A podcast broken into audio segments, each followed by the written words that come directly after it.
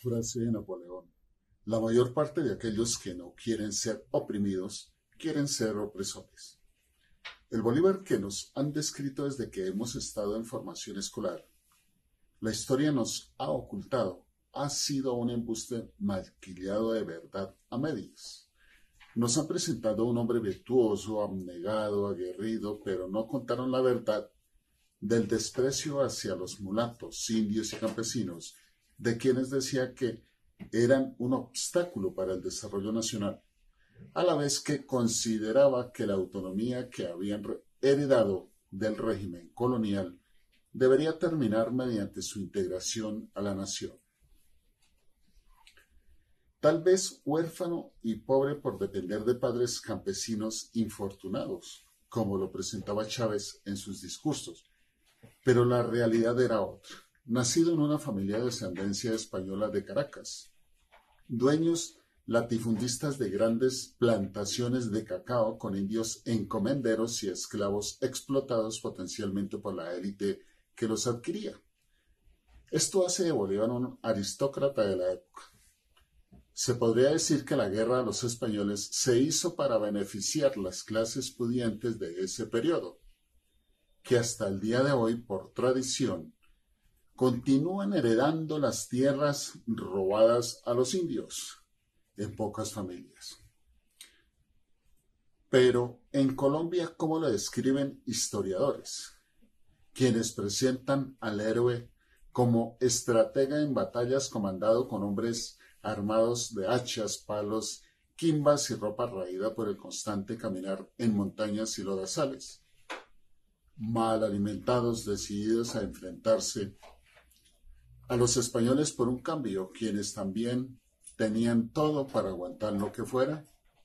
Primero, hay que tener en cuenta que los libertadores venezolanos provenían de familias muy aristocráticas, conocidas como aristocracia mantuana, a la que pertenecía Bolívar, familias que compraban y vendían esclavos en el comercio de Cartagena para empoderarse y mantener haciendas y grandes cultivos de exportación. Segundo, la independencia de los territorios españoles en América fue vendida a los indios como una intervención para devolverle las tierras a los herederos de las civilizaciones precolombinas criollas, españoles nacidos en América, que tomaron la vocería de guardianes de los aborígenes frente al poder español, pero con el tiempo se demostró que engañaron a los nativos por quienes se decían cuidadores de su integridad. La independencia no fue lo esperado por los indígenas, mulatos y campesinos coloniales, ni para las actuales razas que hasta el día de hoy el sistema no ha dejado que las distintas etnias prosperen, porque las leyes gobiernistas a través de los siglos han sido latifundistas y proteccionistas por el Estado, agravando desestimando y humillando a la población indígena de América. Tercero, Bolívar expresaba que los indígenas eran seres incapaces.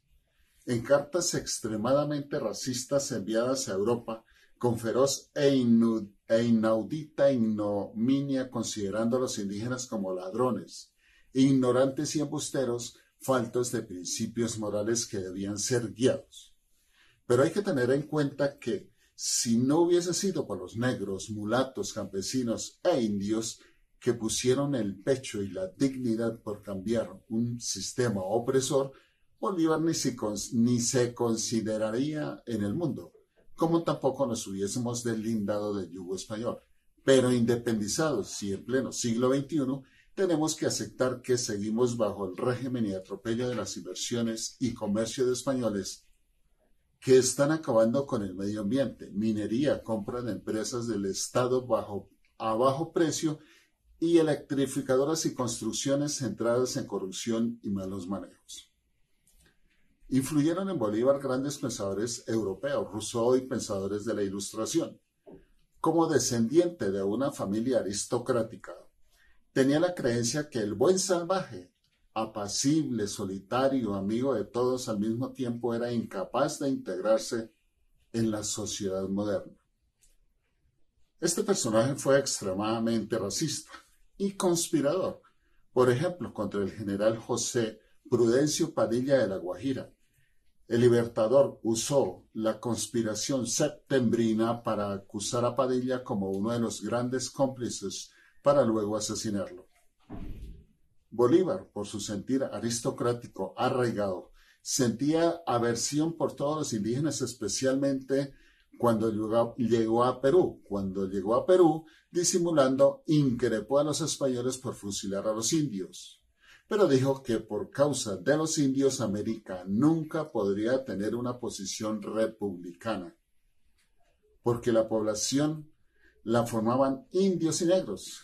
Y una frase que retumbó en el estadio, más ignorantes que la raza vil de españoles.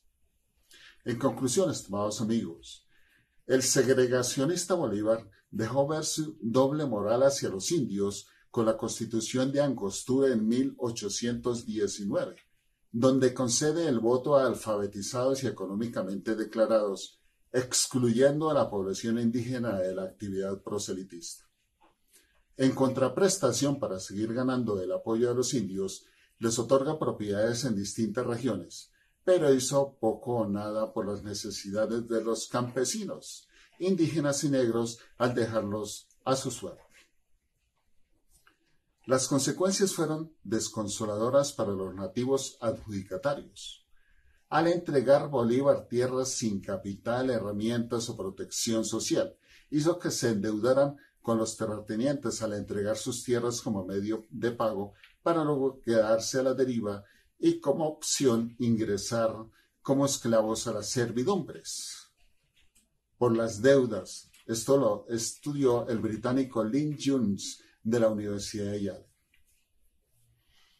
Esta investigación se hizo sobre el diario Criterio y dice, Simón Bolívar se expresaba con mucho desprecio hacia los negros y mulatos. Del libro Olvidos y Ficciones de Alfonso Múnera.